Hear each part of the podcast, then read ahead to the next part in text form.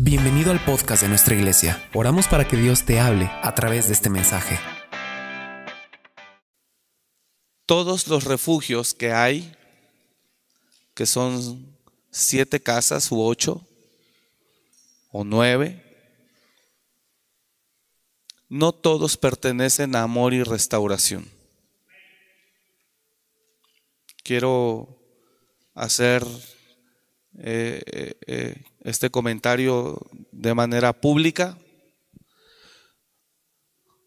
El que yo le dé cobertura espiritual a algunos refugios no significa que sean míos o nuestros.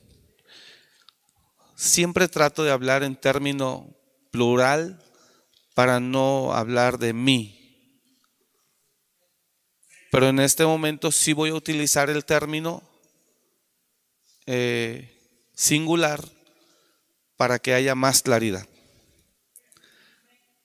No todos los refugios que están bajo cobertura son míos. De nosotros, de la iglesia, donde yo soy el director y el responsable ante las autoridades y ante las leyes, solamente tenemos dos refugios, uno de hombres y uno de mujeres, de los cuales hay un equipo de trabajo que nos hacen favor de eh, servir a Dios en esa área. Solo tenemos dos refugios. La iglesia, donde nosotros en el, en el acta constitutiva de forma legal, yo aparezco como representante legal, que son oficialmente refugios, amor y restauración. Entonces quiero hacer esa aclaración. ¿Por qué yo estoy haciendo esto? Porque hay familiares que tienen a sus familiares en algunos otros centros, lo cual no tenemos ningún problema Ahorita yo voy a explicar eso un poco más. Hay familiares que tienen a sus familiares, ya llámese esposo, esposa, hija, hijo, primo, pariente, en los diferentes centros, lo cual no tenemos ningún problema. Pero cuando ellos tienen una inconformidad, nos están buscando a nosotros. porque piensan que son nuestros. Desde el domingo iba a mencionar esto porque la semana pasada me hablaron varias personas. Eh, Pastor Omar, este, tengo aquí un detalle, no me quieren entregar a mi hijo, que quieren que pague, bla, bla, bla, bla, bla. Le dije, eh, otros me han hablado, ya me hicieron una cuenta bien larga, bien alta, bla, bla, bla, bla, bla. Otros vinieron y me buscaron, llevé a mi hijo a tal casa, hablé y me, dijeron que ya no está ahí. Entonces todas esas llamadas yo las escucho y le digo, dígame cómo se llama el refugio en el que está. No sé, solo sé que es de la iglesia. Entonces yo le pregunto, ¿por qué rumbo está el refugio? Y cuando me dan ya el rumbo, entonces ya entiendo si es de los nuestros o no. Entonces me da pena decirle, me da pena, pero yo no soy el responsable legal de ese lugar. Entonces va a tener que hablar con el director del lugar. Nosotros como iglesia, amor y restauración tenemos dos refugios donde su servidor es el representante legal. Y los dos refugios se llaman refugios amor y restauración, nada más. El de mujeres que tenemos está ubicado rumbo hacia el centro, sobre Madero, a la altura del fraccionamiento Tres Puentes, enfrente de Aurrera. Ese es el de mujeres que tenemos. Y el de varones que tenemos, lo tenemos dividido en dos casas para no tener a la gente amontonada. Uno está en salida Páscuaro y adquirimos una casa, creo que todo este año, que está en San Juanito y Tzícuaro. Son dos casas, pero es uno mismo, amor y restauración. ¿Sí me está escuchando? Bueno, ¿por qué yo le doy este anuncio, hermanos? Porque nos han estado llamando personas familiares que los meten en otros lugares y dicen, pues no sé, solo me dijeron que es de la iglesia. Me da mucha pena decir, no es así. Yo públicamente expongo, no tengo ninguna participación, ni legal, eh, ni de carácter financiero, en ningún refugio. Yo tengo una junta los lunes con el coordinador general de los refugios de nosotros, de la iglesia, los dos que tenemos. Pero de los demás, yo no tengo ninguna participación directa, ni siquiera indirecta, en cuanto a los refugios, ni de manera legal figuro. Hace mucho tiempo yo venía llegando, fue el año pasado, porque yo venía llegando de viaje y unas personas me estaban buscando. Me acuerdo que llegué yo muy de madrugada, como 4 de la mañana, y me hablan como a las 8. Te están buscando unas personas que de un centro lo golpearon y que esa persona quiere hablar contigo, que te conoce y que no quiere difamarte, que él te conoce entonces yo fui al lugar y le dije, ¿qué pasó? Y sí lo vi, sí lo conocí, porque esa persona en algún momento se estuvo congregando aquí. Ni siquiera aquí, cuando estábamos por la monumental. Entonces él estaba, a él lo llevaron a un refugio que no es de nosotros directamente. Y creo que ahí lo golpearon, no sé qué pasó, si estuvo. Cuando llegué, él empezó a manipular, abusando, eh, aprovechándose de la circunstancia. Y me enseñó el cuerpo, el pecho golpeado, morado. Y me dice, yo no quiero afectarte. Eh, paz, yo, yo te conozco. Y conozco tu corazón, pero esto no se hace. Mira cómo me dejaron. Entonces yo no quiero difamarte, no quiero difamar con los medios tu ministerio. Y ahí quiso hacer grande el asunto. Solo repárame los daños, pagos servicios médicos y yo me retiro. Y me pedía 150 mil pesos. Venía acompañado de su pareja que trabaja en la fiscalía y ya también venía el abogado amenazando y todo. Le dije, si el lugar fuera mío y yo fuera responsable, con mucho gusto yo hago frente. Pero el lugar no es mío.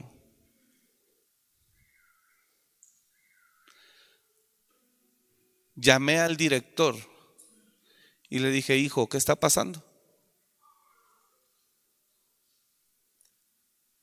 Y yo lo ayudé al director a calmar el asunto y hablé con él fuerte.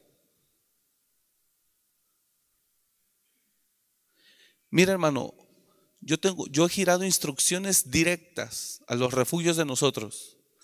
El que no quiere estar voluntariamente y disponerse a un proceso de cambio, no vale la pena que esté. Número uno, Dios no obliga a nadie. Y mucho menos lo golpea. Entonces, ¿por qué golpearlos? Si tú entras, voy a hacer una labor de convencimiento durante dos, tres, cuatro semanas, pero si tú sigues, yo tengo que hablar a los familiares y decirle, su hijo no quiere nada. Venga por él, llévelo donde usted quiera, pero yo no lo voy a tener aquí, no lo voy a golpear. ¿Por qué? Porque así trabaja el hombre, pero no trabaja Dios así. Una persona cambia cuando la persona quiere.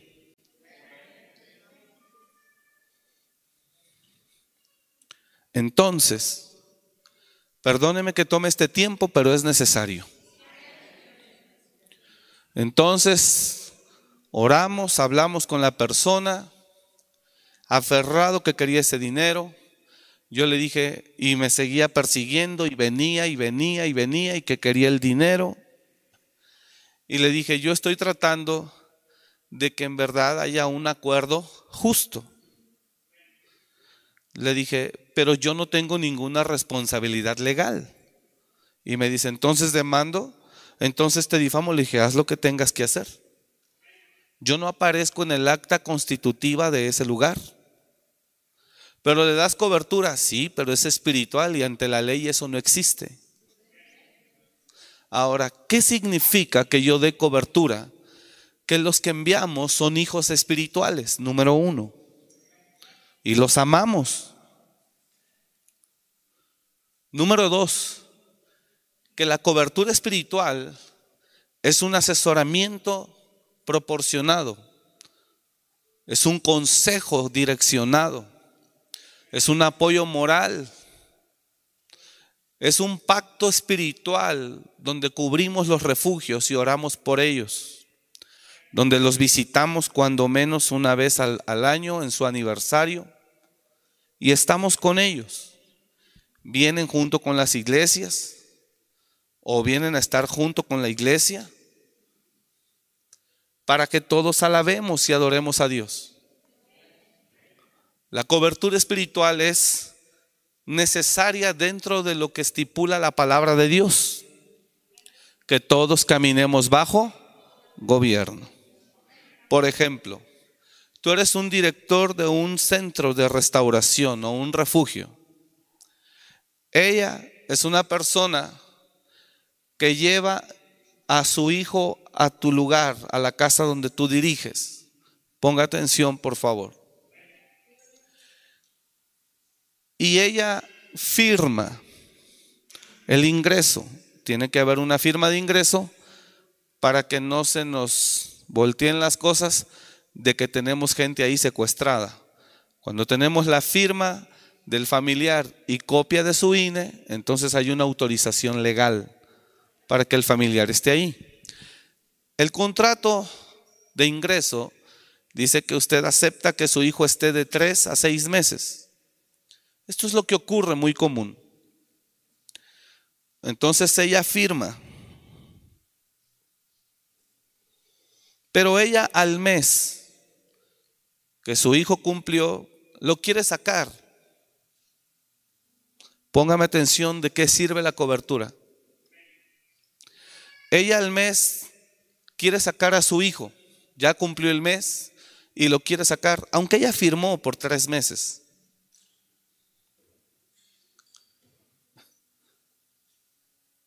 Y el encargado le dice, si lo quiere sacar, me tiene que pagar los otros dos meses. ¿Le parece justo eso? Pues obvio que no. Entonces me habla. ¿Por qué cree que es mío lugar? Pastor Omar, vine por mi hijo, no me lo quieren entregar. Que paguen los dos meses que faltan y me lo entregan. ¿Para qué sirve la cobertura? Para que yo hable con el director y le diga, me habló una persona que quiere sacar a su hijo y no se lo quieres entregar. Hijo, ¿por qué quieres que no se lo quieres entregar hasta que pague los dos meses? ¿Por qué quieres que pague dos meses si ni siquiera va a estar ahí? ¿Por qué haces eso? ¿No te parece que eso es injusto? Entonces, la cobertura espiritual sirve para que yo los pueda regular a ellos.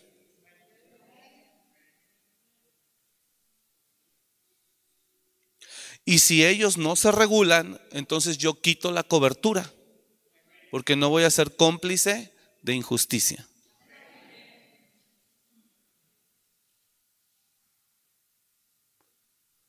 Ahora, ¿lo puede llevar a cualquier centro? Sí, a donde usted quiera.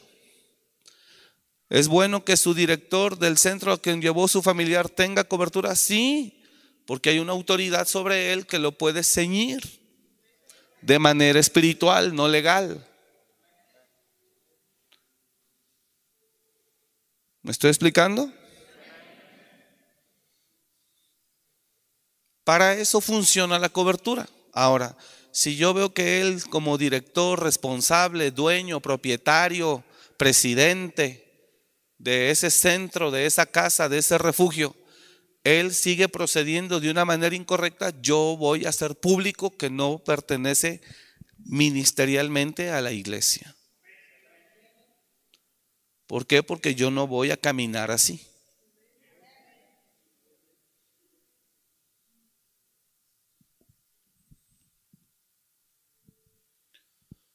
La cobertura regula. No, no se sentó nadie aquí. Porque están reservadas, ¿verdad?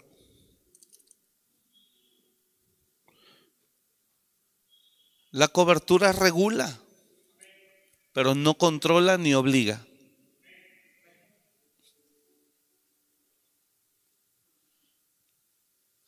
Yo voy a hablar ahorita con los directores. Y si no hay un ordenamiento por todo lo que yo he oído, lo que me han dicho, cuentas más largas, me dijeron tanto, ya me hicieron esta cuenta, de ahora es de tanto. No, hermanos, yo no voy a caminar así. Amamos a cada hijo espiritual y estamos contentos de que cada quien haya abierto su propia casa. Es más, le digo algo, trabajaron con nosotros, conocieron todo el programa y los enviamos para que poseyeran su tierra.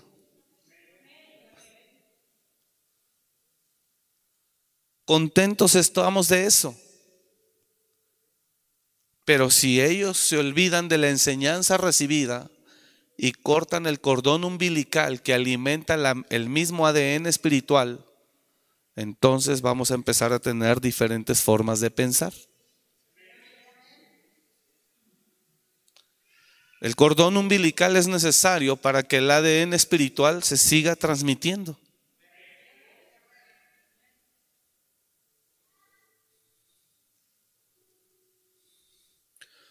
Hubo el caso de otra casa. Las personas vinieron, señores ni, siquiera cristianos, vinieron a, a buscarme, me dicen, lo están esperando unas personas, quieren hablar con usted, con nadie más que por favor los reciba. Los paso. Dígame, ¿qué le puedo servir? Llevé a mi hijo a tal casa. ¿Qué casa? Tal, ok.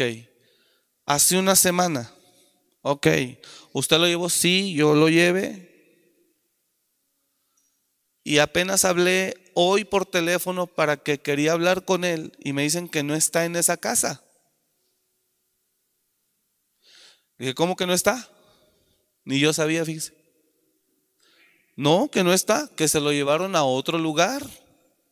Dije, ah, caray.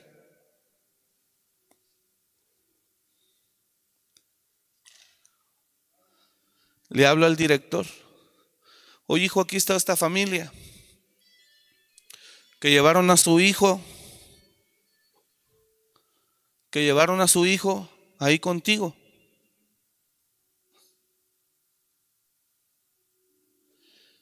Y está hablando a la semana que quiere saludarlo solamente y dice que no está. Se llama fulano de tal. ¿Cómo que no está? Me dice, no, pastor, es que yo me lo llevé a otra casa. Así me dijo. Le dije, ¿tienes otra casa? Dice, no, no, no, no, no. Es que él estaba queriendo fugarse. El que iba llegando estaba queriendo fugarse, planeando fuga. Entonces lo llevé yo a un anexo para que ahí lo guarden. Y si se pone al brinco, pues le peguen, le den lo suyo, le arreglen pues el changarrito. Y ya cuando me los amansan un poquito, ya yo me los traigo para acá, para la casa. Le dije, ¿estás hablando en serio? No, yo estaba anonadado, hermano.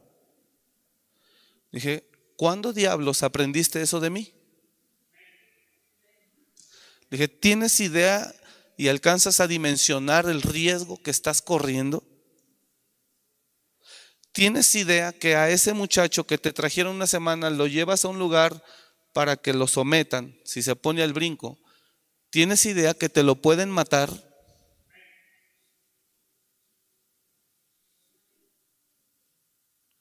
Segundo, ¿cuándo le dijiste a los familiares que ibas a hacer eso? Le dije, ¿qué tienes en la cabeza? ¿Sí entendió? Es una locura eso, hermano. Él de su dinero, él recibe lo de la mensualidad, se pone difícil y él va y paga allá para que se lo amansen sin consultar a los familiares. Imagínese la tremenda locura.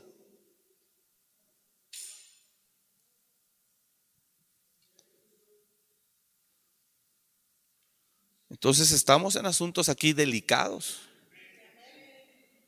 Temas financieros, cobros de más, golpes.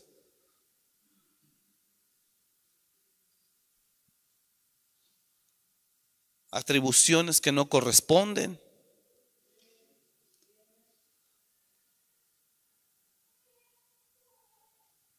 Estoy consternado.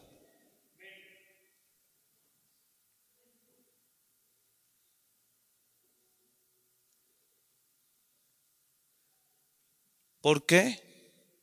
Jamás aprendieron eso de mí. Jamás he enseñado eso.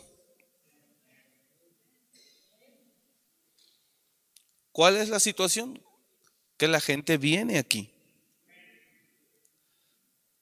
¿Quiere que le diga algo? Lo que menos me importa es que mi nombre sea pisado.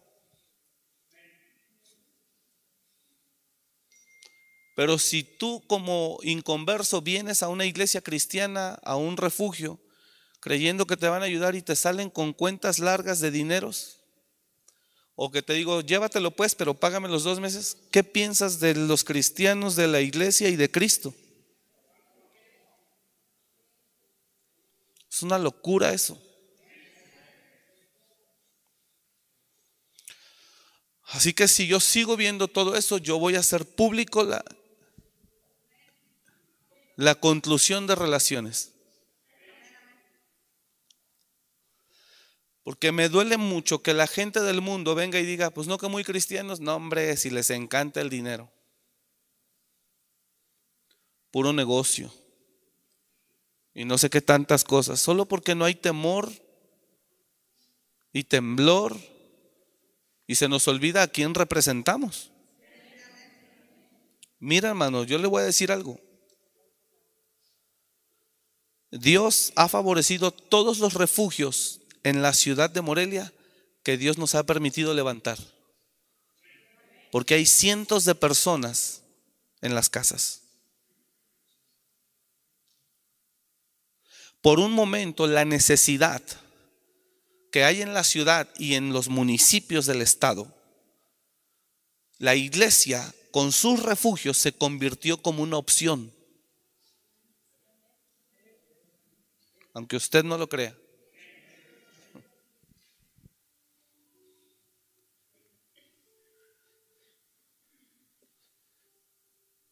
Pero si empezamos nosotros ahora con estos manejos,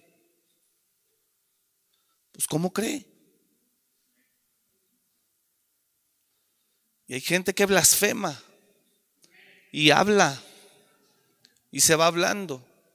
Y le voy a decir esto, muchas veces, lo digo con mucho respeto, la gente tiene mal fundamentados sus argumentos pero también soy consciente, honesto, realista, de que también se ha generado y se ha dado pie. Así que esto es un asunto sumamente delicado.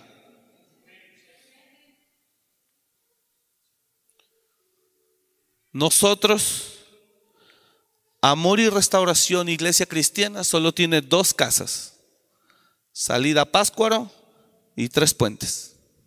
Es todo. De lo que ocurra en salida Páscuaro y de lo que ocurra en Tres Puentes, un servidor es responsable ante las autoridades legales.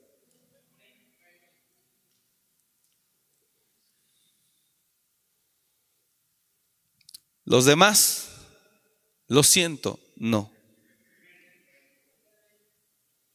No soy responsable, no decido, respeto, amo a los hermanos que están al frente, son hijos espirituales, se les enseñó, varios de ellos trabajaron años con nosotros y se les envió a abrir sus propios lugares. Están bajo cobertura, caminamos juntos, de lo que Dios les bendice a ellos mes a mes, según las cuentas de ellos, según los números de ellos, si ellos quieren, vienen y traen el diezmo mensual de lo que Dios a ellos les bendice, según ellos lo consideren. Yo jamás exijo números cuadrados, a ver, dame aquí, dame acá, y esto corresponde acá. Jamás y jamás he obligado a ningún director de casa a que traiga. Jamás. Yo estoy parado en la mentalidad y propósito del reino, ganar gente para Cristo y extender el reino de Dios. Pero voy a mirar cómo se extiende el reino. Entiendo que hay deficiencias, inexperiencia, inmadurez, y hemos caminado tratando de apoyar para cubrir ciertas debilidades de cada lugar. Por eso aporto el consejo y la dirección. Y los errores los hemos cubierto y hemos protegido la desnudez de muchos de los que están al frente. Pero hay cosas donde ya no se requiere muchísima sabiduría para entender qué es correcto y qué no es correcto. Así que si las cosas simples de entenderse, comprenderse, no se manejan en justicia, entonces ya no hay ignorancia, ya hay conocimiento de causa.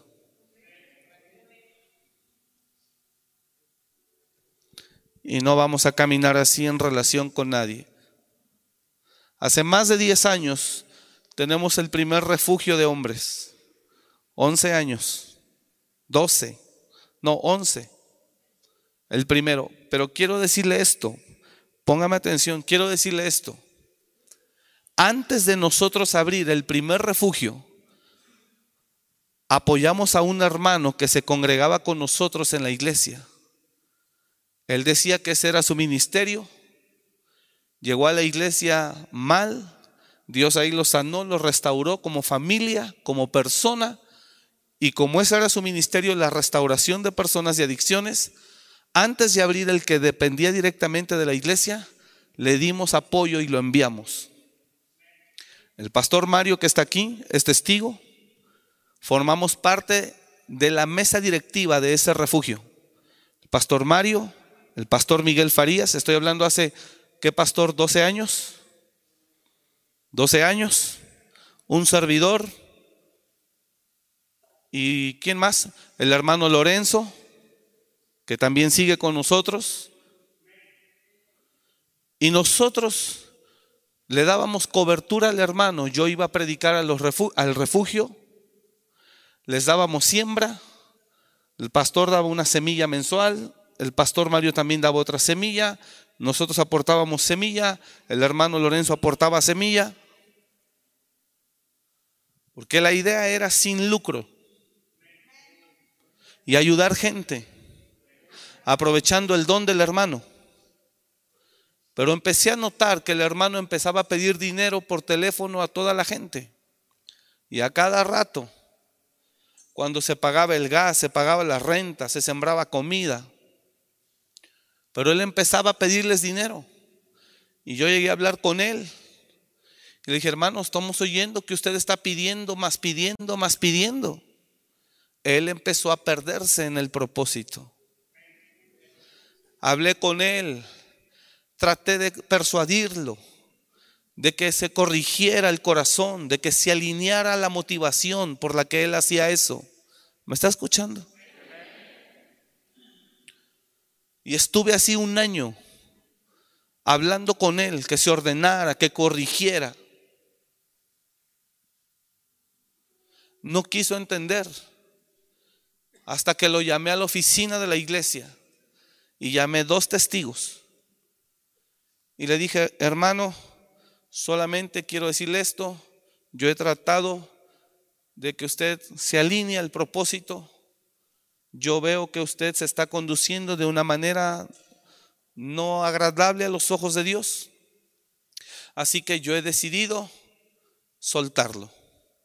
Y están aquí los pastores, los hermanos, no eran pastores en ese tiempo todavía reconocidos, pero los tomo a ellos como testigos para que sepan lo que se está hablando aquí. Dije, así que yo respeto su forma de trabajar, lo bendigo, pero desde este momento oficial y legalmente yo retiro toda relación y pacto ministerial que tengo con usted. Así que usted, dele. Y lo bendigo. Digo, bueno, pues muchas gracias por todo y me retiro. Se acabó la relación. Yo hice público a la iglesia que el lugar no tenía más relación conmigo.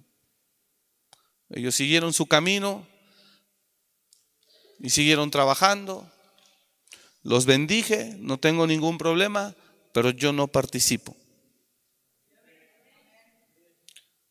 Así que si lo hice antes de tener el primero de nosotros, lo puedo hacer con los que están ahí. ¿Por qué? Mi obligación, póngame atención aquí, por favor. Mi obligación es buscar extender, extender el reino de Dios pero que no se pierda el propósito. ¿Sí me expliqué? Sí, sí deseo que crezca, sí deseo que se extienda, sí deseo que se gane más, pero sin que se pierda la justicia santa, la justicia divina y el propósito eterno, sin que las motivaciones cambien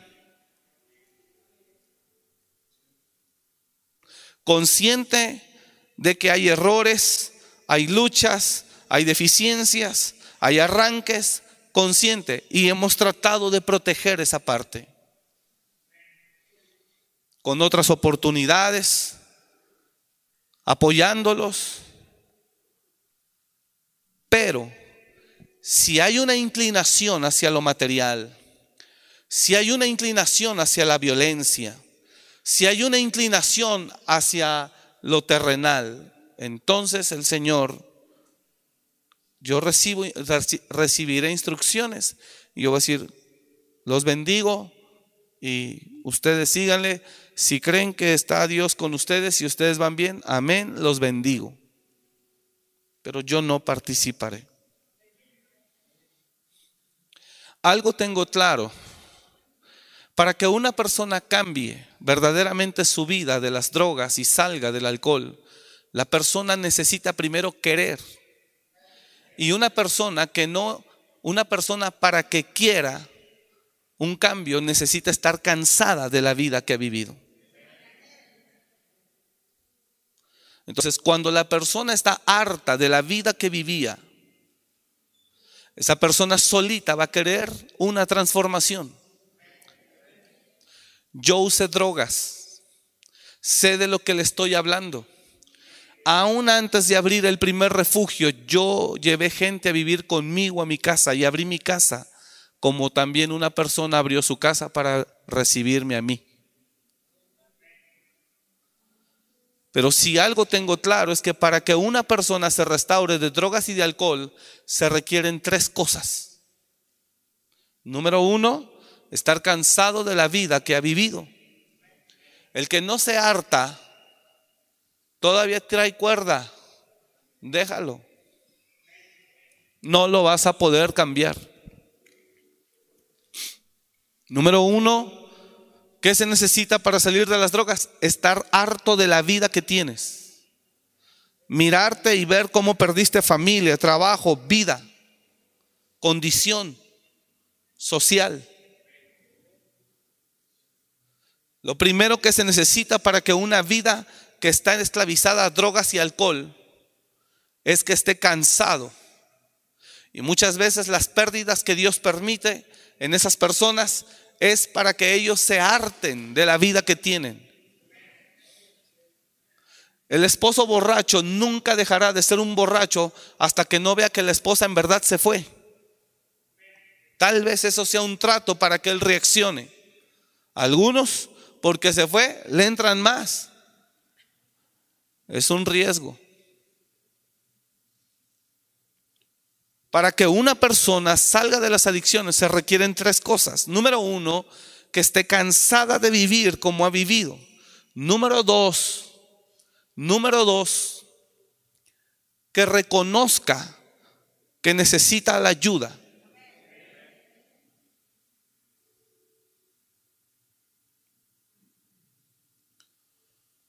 Número tres, querer un cambio. Número cuatro, que se disponga un proceso de limpieza, purificación y equipamiento. Y para disponerse a un proceso se requiere rendir su voluntad absolutamente.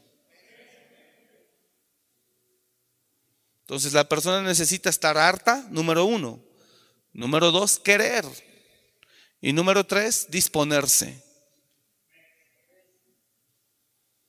Cuando traen personas a las casas de nosotros y la persona dice, a mí llévenme a un doble A, yo no quiero estar aquí, yo quiero fumar, yo quiero mentar mamás, yo quiero esto, lo otro. Me dicen a mí, oye, que no quiere, que esto, que él todo menos Dios, que no sé qué. Le dije, hagan la labor en amor. Y si él sigue, entonces la copa que él pide, Háblenle a los familiares para que se la sirvan.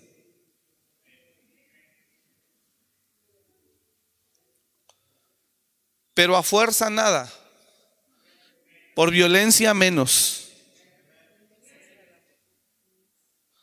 Oí una vez que un director dijo, le decía a un interno, aquí como la pida se te sirve, pues entonces no servidor de Cristo, él no es servidor de Cristo.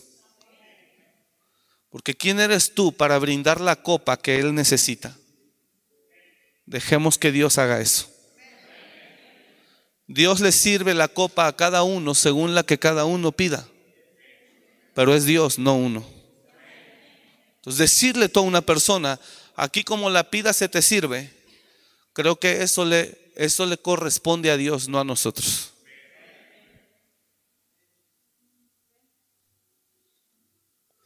Yo, pastor, contento de que los hijos espirituales tengan su propia heredad.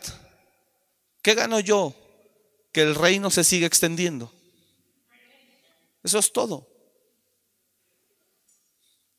Pero quiero que lo hagan bien.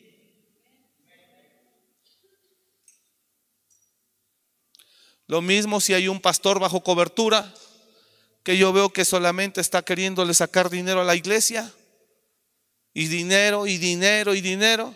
Entonces llamo al pastor y le digo, a ver, pastor, ¿por qué usted tiene una inclinación hacia esa área? Muéstrame tu nivel de fe.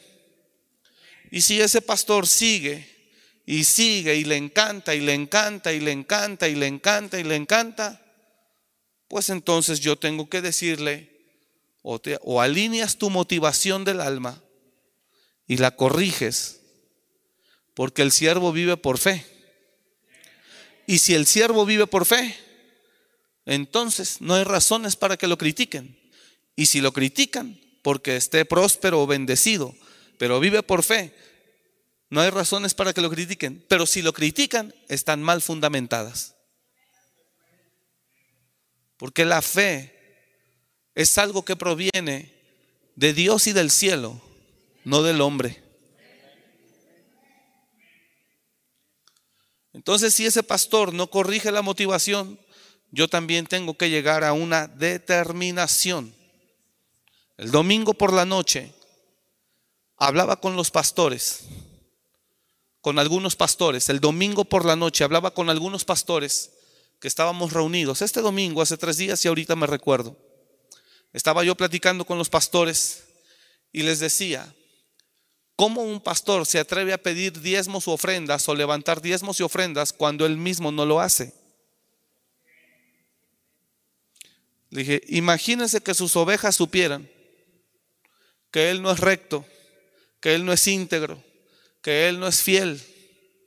Imagínense que sus ovejas supieran que su pastor, bueno para pedir diezmos y ofrendas, malo para cumplir con, la, con Él, malo para cumplir Él con Dios. Por eso Pablo escribe a los romanos y dice, Jesús también lo dijo, hipócritas, hay de vosotros que ponen cargas que ni siquiera ustedes llevan. Y Pablo escribe también a los romanos y dice, tú que juzgas y criticas que esto, tú lo haces.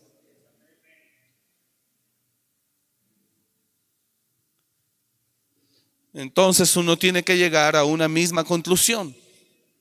¿Cuál? No somos cuadrados. Se hace la bondad, la misericordia, la enseñanza, el amor, la paciencia. Pero hay cosas donde se aplica la paciencia mientras tu espíritu las comprende. Pero cuando tu espíritu ya las comprendió, entonces Dios espera que lo realices. No sé si me estoy explicando. Dios es paciente, esperando que tu espíritu comprenda. Y cuando tu espíritu ya comprendió esa enseñanza, ahora el Espíritu de Dios espera que tú lo ejecutes.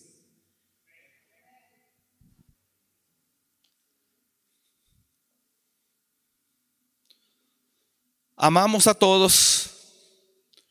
Todos somos hermanos, somos hijos espirituales. Algunos son hijos y a todos los amamos. A todos los amamos. Pero en cuanto a la relación ministerial, el reino no es negociable. Quiero que me entienda esto. Él es encargado, póngame atención acá para que comprenda. Vamos a suponer que Él es encargado de una casa de ayuda. Él es un hijo espiritual y yo lo quiero mucho y es mi amigo él está al frente de una casa de ayuda y yo le doy cobertura.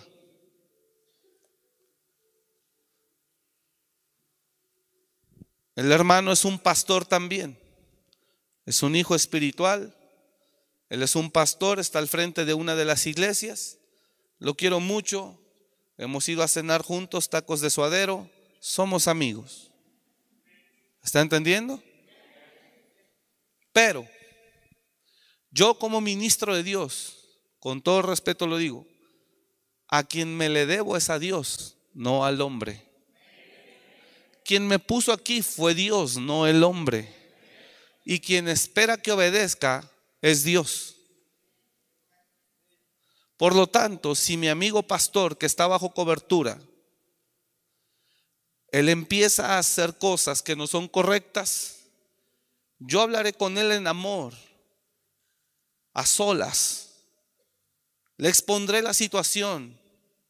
Le diré que es necesario que corrija, que ordene. Le diré que es necesario. Estaré orando por él. Y si cometió error, trataré de cubrir su desnudez delante de sus ovejas. Porque Dios es paciente y es bueno y da oportunidades. Pero, pero, si mi amigo pastor, que además está bajo cobertura espiritual, sigue mal, sigue mal, entonces yo tengo que, aunque sea mi amigo, hacer lo que corresponde. Lo mismo da con el líder de esa casa de ayuda. Saúl con Samuel eran grandes amigos o amigos. Samuel era el profeta de Dios y Saúl era el rey de Israel. Tome esto como enseñanza, ¿eh? no creo que estoy platicando.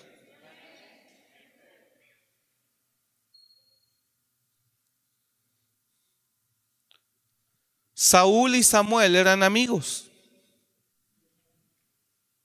Desayunaban juntos, comían juntos. Había una relación de amistad y había también una relación bajo el reino de Dios. Dios mira que el rey Saúl comienza a descomponerse. Dios libre la hora en cada uno de nosotros. Dios mira que el rey Saúl comienza a descomponerse. Entonces Dios le habla al profeta Samuel, que era su vocero en la tierra, y le dice, quiero que vayas y le digas a Saúl que se alinee, que se ordene, porque si no lo voy a cortar. Entonces Samuel, con todo el dolor de su corazón, y ligado del alma con Saúl, pues, ¿sí me entiende? Cuesta. Sin embargo, Saúl, Samuel entiende a quién se le debe él. Y entiende que él, su pacto principal y su obligación moral y espiritual, primeramente es con Dios antes que con Saúl.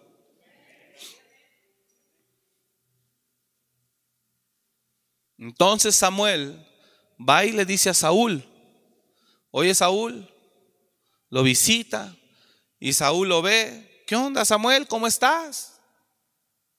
Póngame atención acá, por favor, reciba la enseñanza. Ninguna amistad, por profunda que sea, quiero que se grabe esto, ninguna amistad, por profunda que sea, estará por encima de lo que Dios establece. Ninguna entre pastor oveja, maestro discípulo, pastor, apóstol a pastor. Ninguna relación personal, por profunda que sea, años de, de amistad, estará por encima de los intereses del reino del cielo. Ninguna, aunque hayamos comido, cenado juntos todo el tiempo. Entonces esa vez llega Samuel a Saúl y lo visita y Samuel, ¿qué onda? ¿Cómo estás? Saúl, perdona, Samuel, pásate. Eh, y lo quiso atender como su amigo. Entonces Samuel tiene que separar una cosa de otra. Y le dice Samuel, Saúl, soy tu amigo y te aprecio, pero vengo como profeta. Y el Señor me dijo, esto más esto más esto y más esto. Así que me dijo el Señor que si no te ordenas, porque si usted no sabe, Saúl antes de ser desechado fue advertido.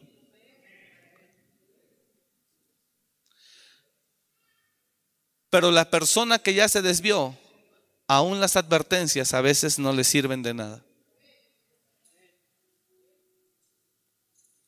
Y le dijo, soy tu amigo y te aprecio, pero el Señor me habla anoche y me dice que más te vale que te ordenes y te corrijas, porque si no, Él se va a buscar otro mejor que tú.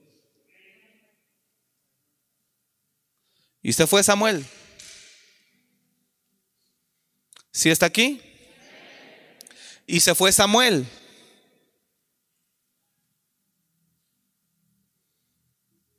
Le da instrucciones.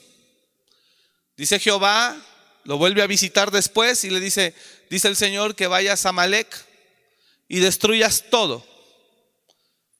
Que hagas esto, más esto, más esto y más esto. Primero le había advertido y, se fue. Y después regresa y le dice, vengo a darte instrucciones de parte de Jehová. Dice el Señor que hagas esto, más esto, más esto y más esto.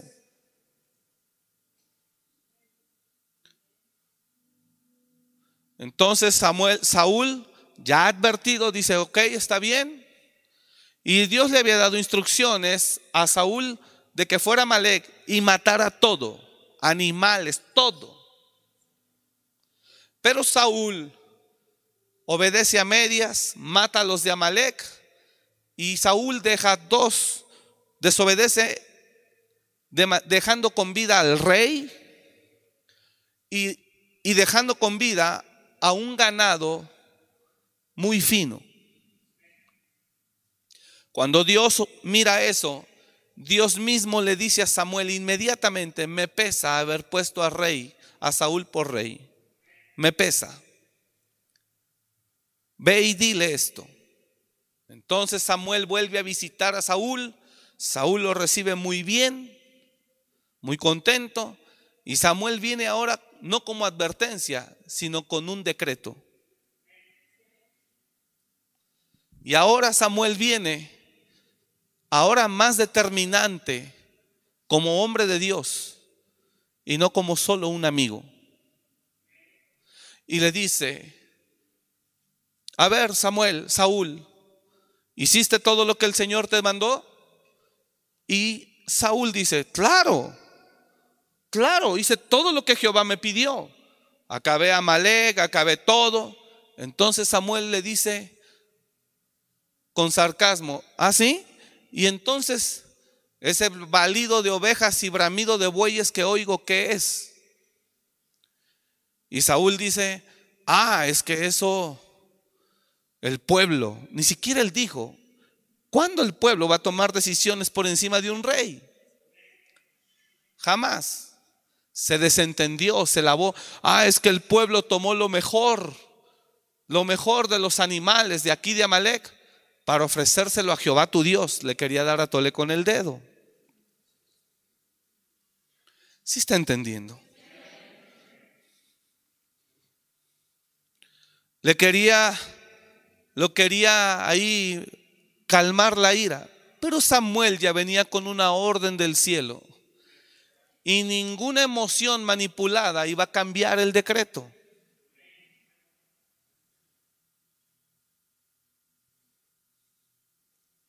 Así que entonces le dijo, ¿por qué no obedeciste la voz de Jehová? ¿Ya se te olvidó quién eras? Y le digo a todos los que estamos al frente de algo, llámese iglesia o refugio, ¿ya se te olvidó quién eras? ¿Ya se te olvidó de dónde te sacó el Señor y lo que te confió?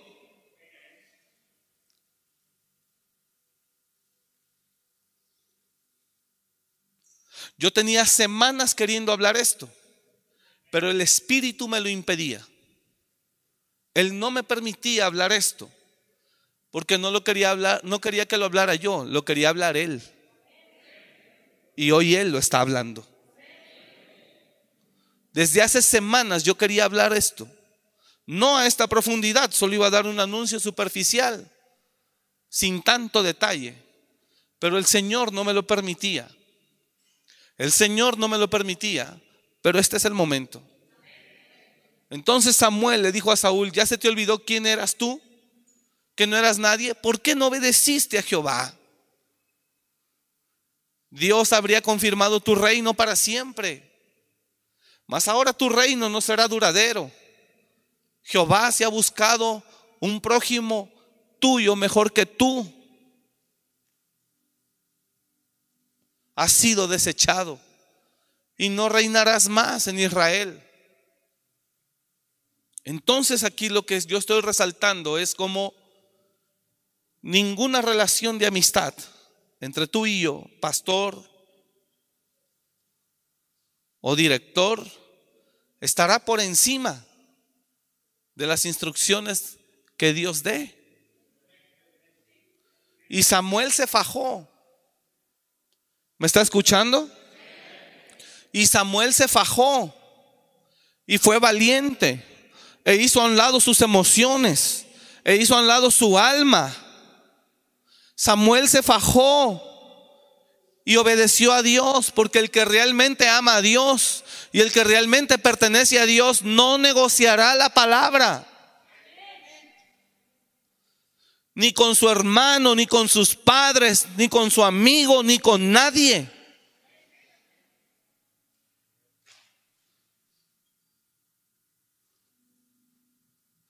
La iglesia no es nuestra.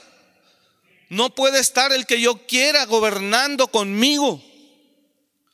Tiene que estar el que Dios quiera que esté. No puedo garantizar que en la iglesia mi familia, mi familia sea la que tenga los lugares principales. No, Señor. Jesús mismo cuando le dijo a la mamá de, de de los hijos de Zebedeo, le, le dijo, no sabes lo que pides.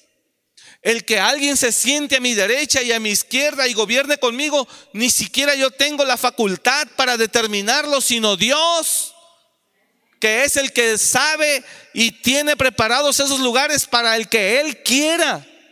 Aún la iglesia, yo no puedo poner al frente a mi primo, como, perdón lo que lo diga, nadie se ofenda, pero como los políticos que le dan hueso hasta la suegra.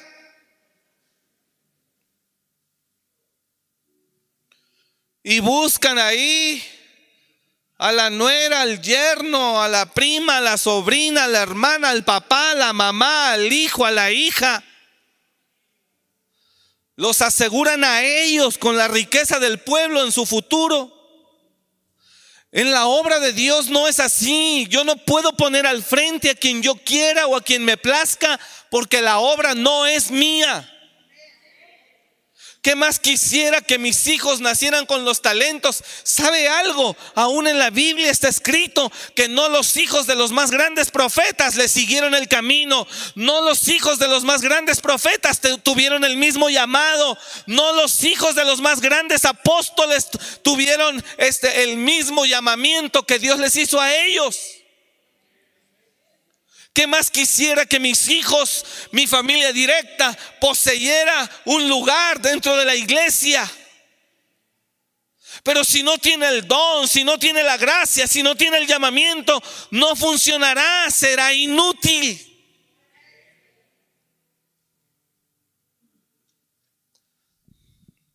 Pero en el alma se mezclan las emociones y nos aferramos a que nuestros hijos figuren con todo respeto, ¿sabe cuántos ministerios han puesto a sus hijos? El pastor fundador ha puesto a sus hijos al frente y sus hijos ni siquiera tienen el llamado pastoral. Estoy navegando, ¿sí se da cuenta? Navegando en varias profundidades, sí, amén. Y si ve cómo del Pacífico me voy al Golfo y luego me vuelvo a regresar. Todo tiene que ver, hermano. No estoy divagando. Y eso se debe tener claro y presente. Ninguna relación de amistad estará por encima del reino. Porque si te favorezco a ti, así como Dios te dice, vaya a ti, también me dirá a mí. Y termino. Cuando Moisés mató al egipcio, que Dios provocó eso, salió huyendo. En ese mismo tiempo, el que estaba de Faraón era el papá de Moisés y el papá de Ramsés. Entonces Ramsés y Moisés fueron hermanos, crecieron juntos,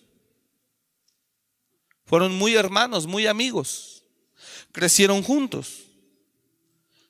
Les recomiendo la película de caricatura El príncipe de Egipto. Para que vean, no hay mejor ilustración que esa. Es una película tremenda y es de dibujos animados. Impresionante. Yo la llegué a ver cuando yo vivía en la casa del pastor que Dios usó para restaurarme. Y no sabe cómo me quebraba. Entonces, Moisés y Ramsés eran hermanos y arriba de ellos estaba Faraón, el padre. Todos sabemos que Moisés no era del linaje real, fue adoptado por la hija del rey.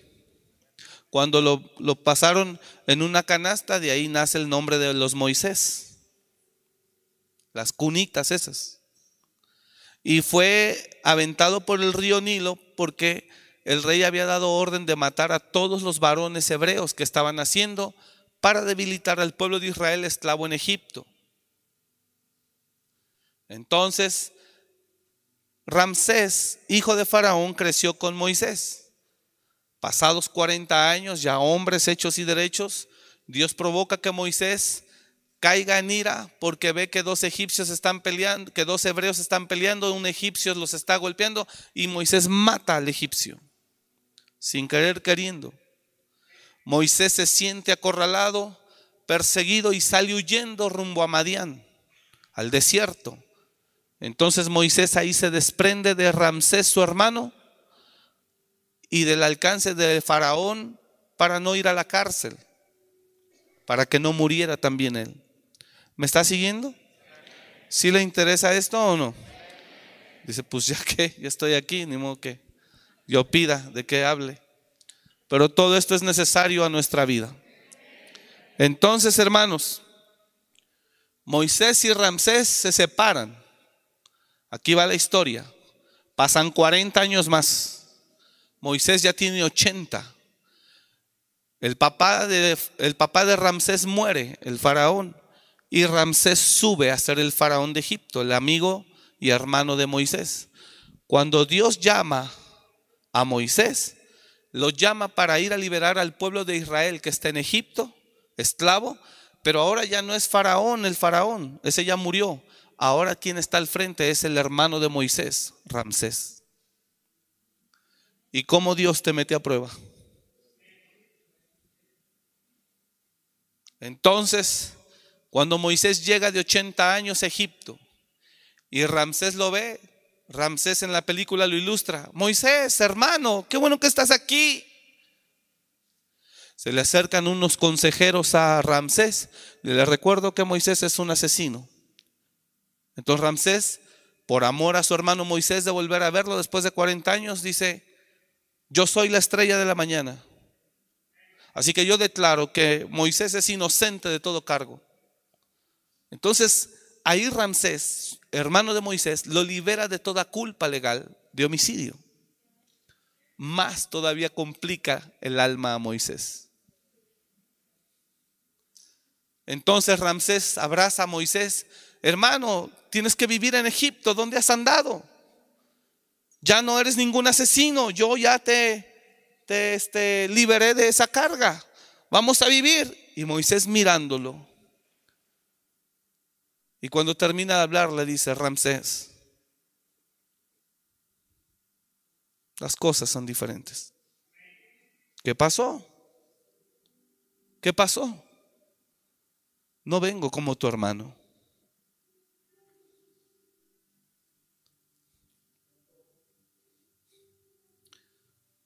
Entonces, el Dios de los hebreos me apareció y me habló y me ha enviado para liberar a su pueblo de tu mano.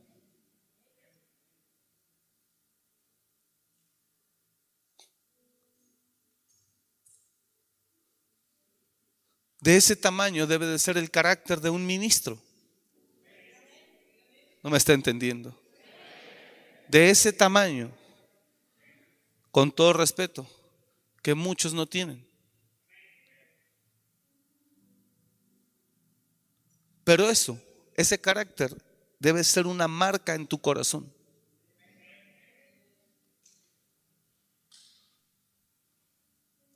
De ese tamaño tiene que ser el carácter de un ministro.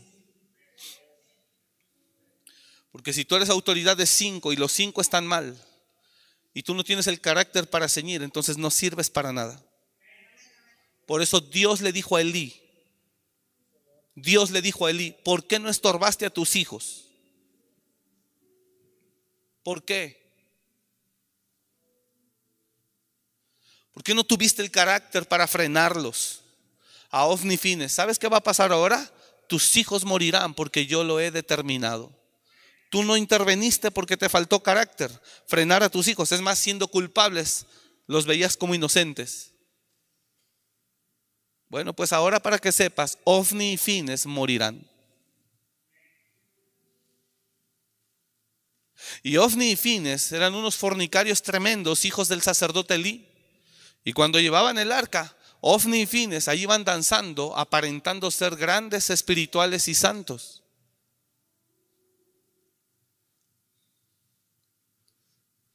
Si tú tienes cinco pastores bajo tu autoridad y ves que los pastores están desalineados y ya hablaste y ya hablaste y ya hablaste, y no, tú tienes que tener el carácter para tratar de corregir.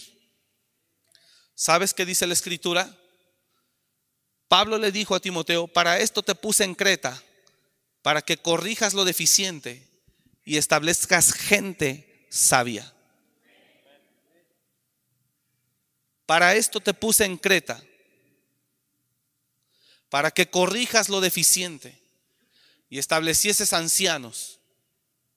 Esa es la función de un apóstol, alguien que está a cargo de un pastor. ¿Sabe cuántos pastores están? ¿Y sabe cuánta gente o cuántos hombres dicen que son pastores y tienen iglesia y ni siquiera saben sus ovejas que su pastor no rinde cuentas a nadie?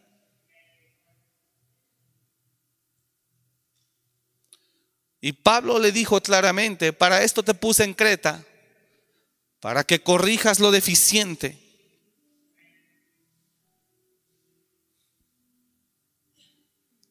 Y establezcas ancianos en cada lugar. Tito, perdón. Por esta causa te dejé en Creta para que corrigieses lo deficiente y establecieses ancianos en cada ciudad, así como yo te mandé. ¿De qué tamaño tiene que ser el carácter de un ministro? El carácter de un ministro Dios se lo demanda porque es así como se mantiene la justicia divina en la tierra.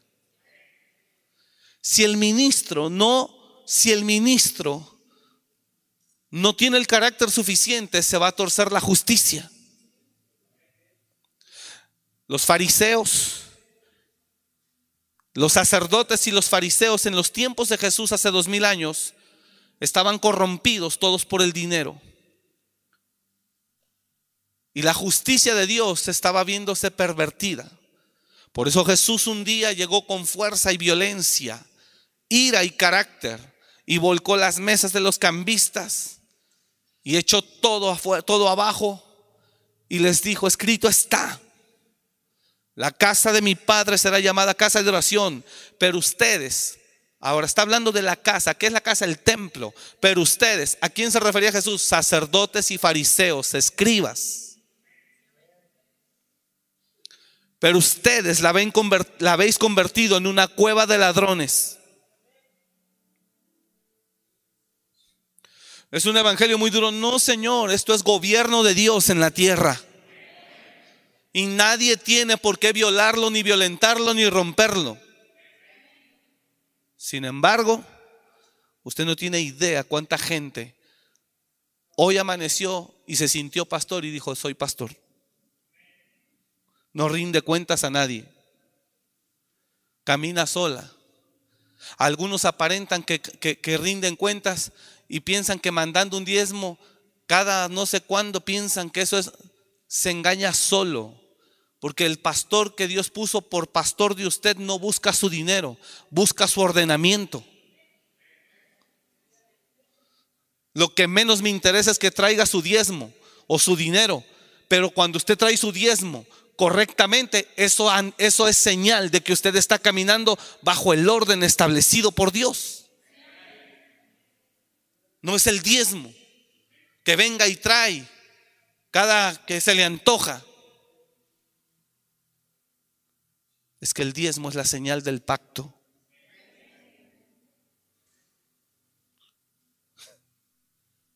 Jamás te lo he exigido, lo he exigido a ningún pastor.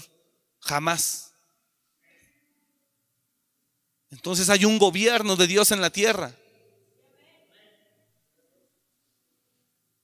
Y todos nos podemos perder. Y es más, todos nos hemos en algún momento eh, este, extraviado. Más gracias a Dios que nos permite volver al camino. Y el llamado es para todos. Yo lo puedo amar a usted como oveja y lo amo aunque usted no lo crea. Agradezco a Dios que nos dio un corazón de pastores y amamos a la iglesia. Amamos la iglesia y amamos a los pastores también, los amamos. Pero ninguna relación estará por encima de lo que el reino establece. Ninguna. Es más, le confieso algo y termino ya. Amo más ser pastor de ovejas que pastor de pastores. Es una bendición pastorear ovejas. Pastorear con pastores es sumamente más complicado. Sin embargo, también hacemos el trabajo. Y donde nos piden los pastores que los visitemos, con gusto. También no nos metemos en sus iglesias ni llegamos y ya llegué y aquí me invité yo solo. No, Señor, hay ética. Y si los pastores creen que podemos ser útiles en sus iglesias, nos invitan, con gusto agendamos y vamos. Y si no, no pasa nada. Entonces, aunque como pastor yo tenga una excelente amistad y relación con usted, si el Señor me da una instrucción sobre usted, yo lo tengo que ejercer inmediatamente. Sea hijo espiritual, sea quien sea.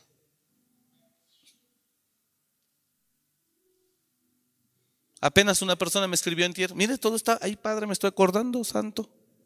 ¿En serio? Apenas una persona que es hijo espiritual me dice, lo amo. Y le, contesté, siempre le contestaba, yo también, hijo, te bendigo. La última vez hablamos hace unos meses que le iba a echar ganas otra vez porque siempre ha sido así.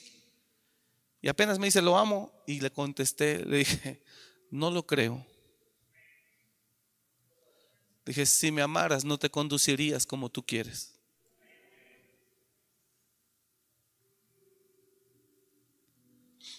Porque yo he tratado de estar ahí con él. Y cuando me ha buscado,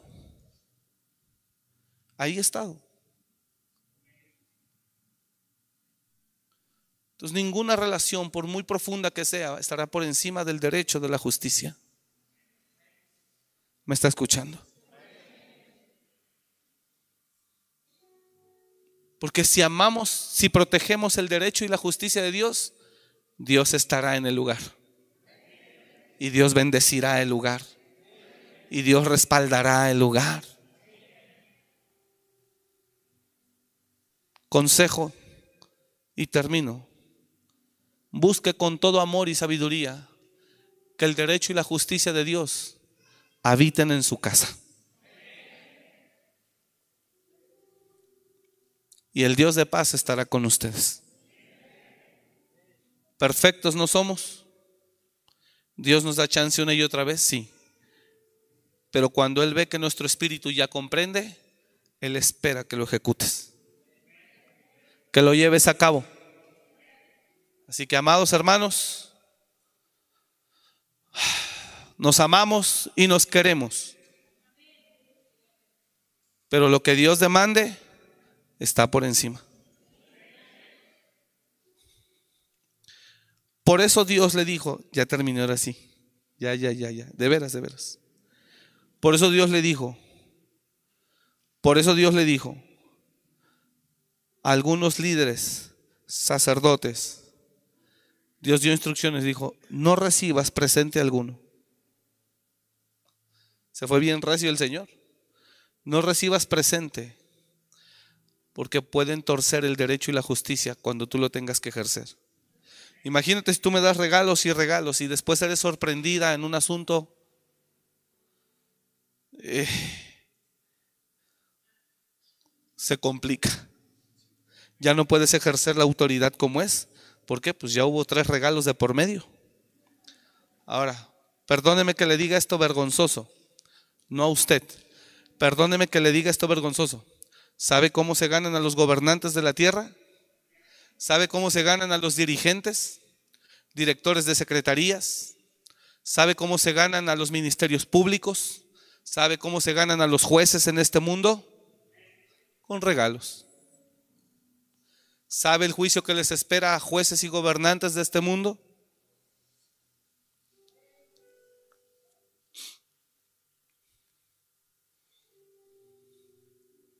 Silvia es abogada. Y ella un día me, confesó que ella, cuando terminó la carrera y empezó a mirar toda la porquería que se mueve, tribunales,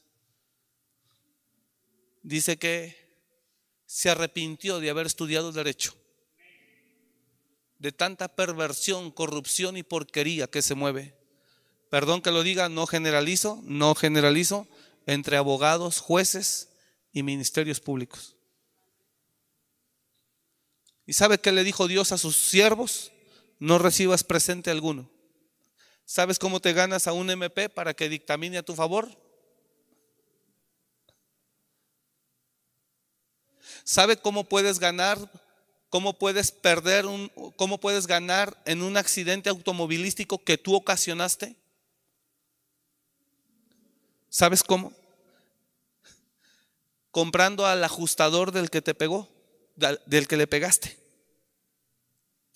Hace unos años veníamos de Páscuaro, de predicar, todavía predicábamos nosotros allá y éramos los pastores principales. Y venimos de Páscuaro y fuimos a cenar al centro. Veníamos del centro, no recuerdo sobre qué calle, yo no las conozco, hacia Madero, que es la principal, del centro histórico hacia Madero. Y en un semáforo que yo tenía verde, de repente un carro viene. Entonces yo lo veo y me abro un poco y me pega en el costado. Golpea un poco el brazo de Silvia. Me orillo. El auto se le reventaron sus bolsas. Cuando abre las puertas salen las cervezas. El que venía manejando venía tomado y se pasó el alto. Yo tenía el verde, pero él se pasó el alto. Me bajo, me orillo. Creo que Jorge iba con nosotros. Y me bajo. ¿Estás bien? Tomado él. Su auto deshecho. El de nosotros, pues golpeado del costado. ¿Tiene seguro? vienes tomado, estás en problemas. Y antes de que llegaran los ajustadores, yo le ayudé a orillar su carro. Los orillamos y dije, tranquilo, ahorita vemos de qué manera te ayudamos y que los seguros se hagan responsables.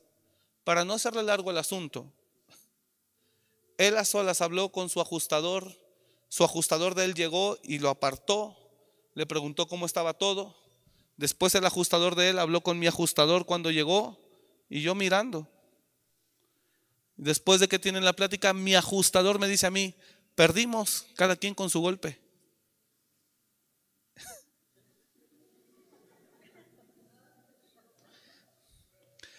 Entonces nomás le dije, tú no sabes de dónde Dios me sacó, ¿verdad?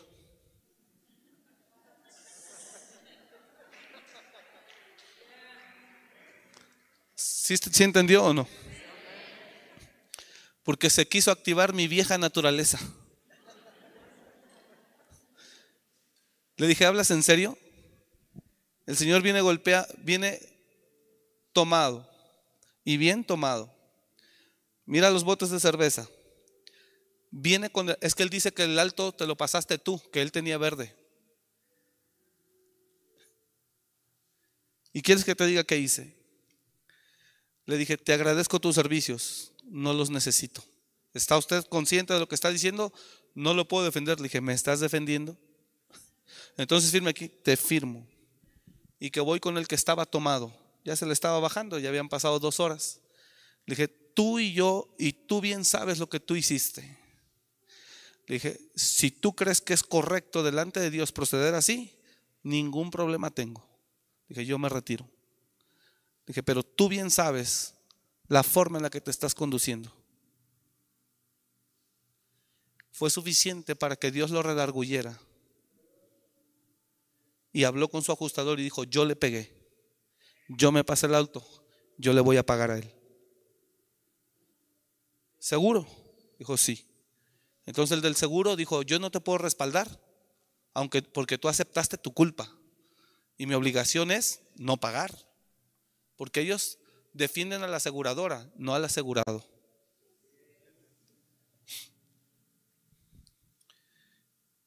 Y me dijo, entonces también renuncia, sí.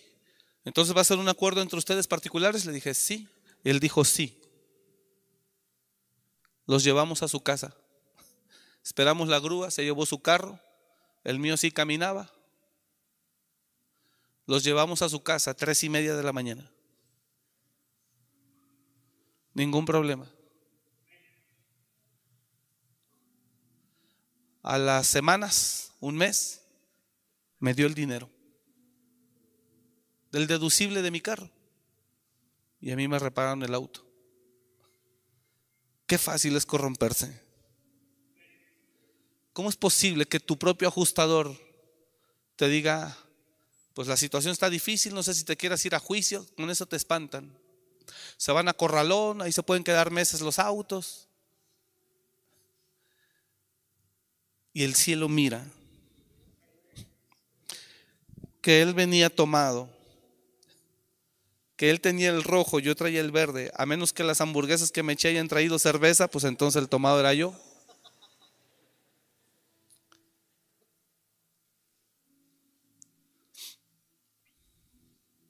Leía hoy en el Salmo 17 al final. David alababa a Dios. Póngame atención acá. Esto está poderoso. Se puede torcer nuestra mente y nuestro espíritu al grado de creer que Dios está con nosotros y no. Póngame atención acá. Ya terminé, ya terminé. Ay, no, ya me pasé. Oiga esto. Salmo 17 al final. Dios, David alaba a Dios porque le entregó sus enemigos. Y al final dice, me entregaste a mis enemigos y aunque ellos clamaron a ti, tú me favoreciste a mí. Está tremenda esa palabra. ¿Sabes por qué? Porque los enemigos de David también conocían de Jehová. Entonces Jehová tiene dos problemas aquí. Tiene un problema aquí. ¿Cuál? Tengo dos enemigos enfrente, entre ellos son enemigos, pero los dos me conocen y los dos me buscan. ¿Qué hago? ¿No me entendió usted?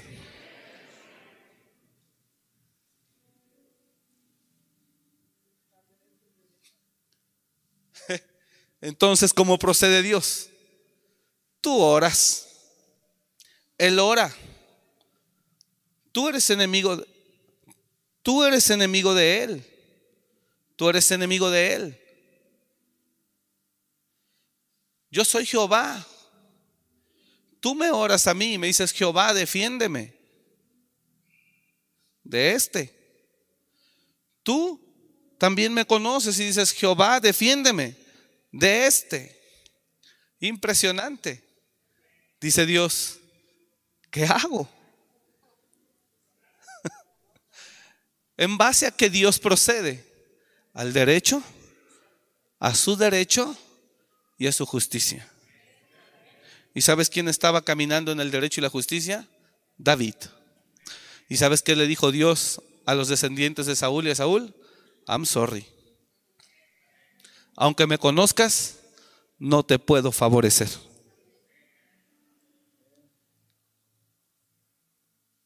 Por eso usted tiene que cuidar. Tiene que cuidar de mantenerse en el derecho delante de Dios. Y aunque todos los hombres se te volteen, tú confiar en la justicia divina. Mira lo que dice Éxodo 23, 8. No recibirás presente porque el presente ciega a los que ven y pervierte las palabras de los justos.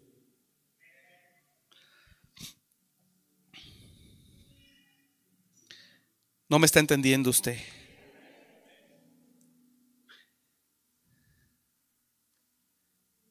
Salmo 17, yo ya terminé. Yo espero que sí sea ese, porque lo acabo de leer.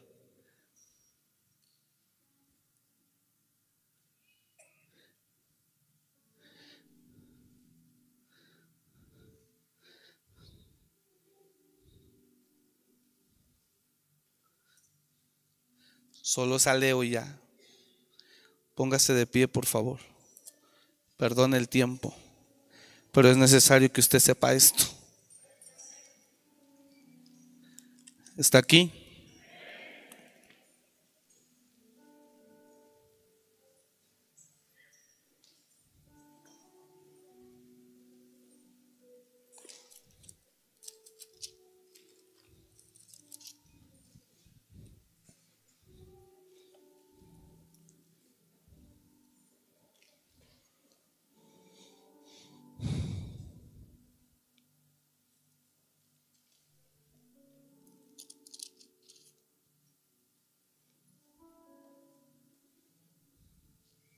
No es ese.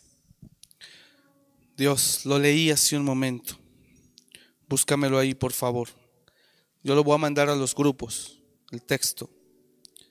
Pero quiero a la iglesia enviarlo, darlo ahora.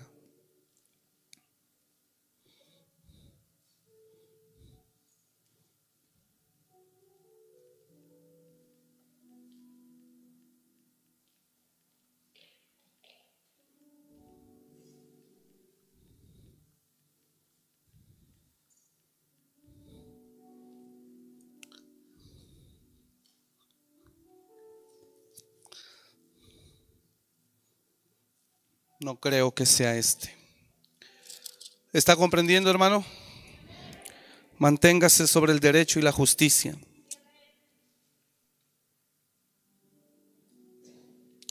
Salmo 18, verso 40.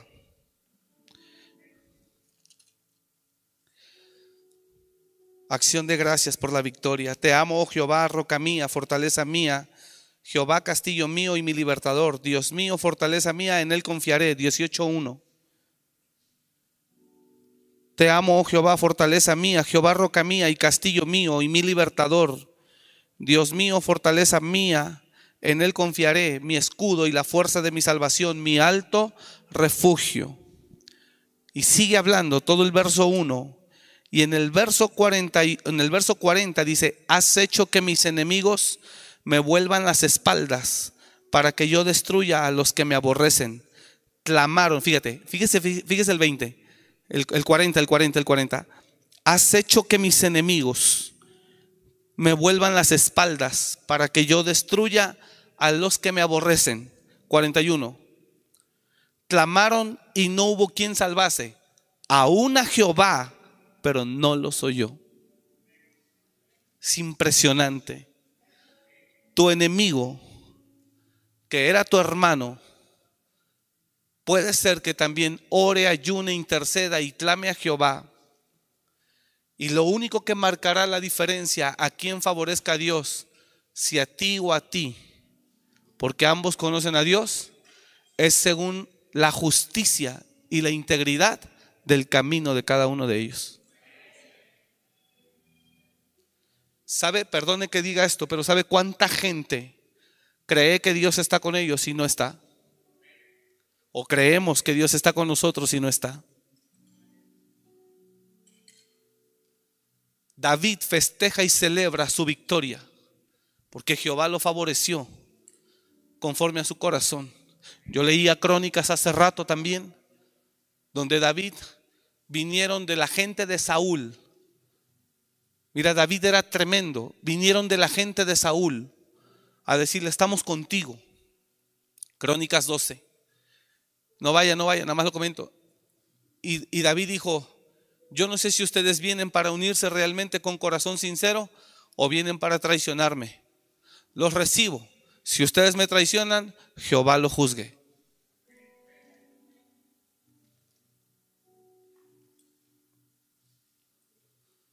¿Sabes? Ya no es si el pastor tiene la razón, si el pastor de la iglesia de enfrente tiene la razón, si el pastor de aquí tiene la razón. Dios procede conforme a su justicia. Aún a Jehová clamaron y no lo soy yo. Así que proteja la justicia ante todo. La justicia santa. Y el Dios de paz estará con usted. Padre, bendecimos tu nombre esta noche. Gracias por tu palabra. Gracias por escuchar este mensaje. Comparte y suscríbete. Para más información de nuestro ministerio visita www.amoryrestauracionmorelia.org.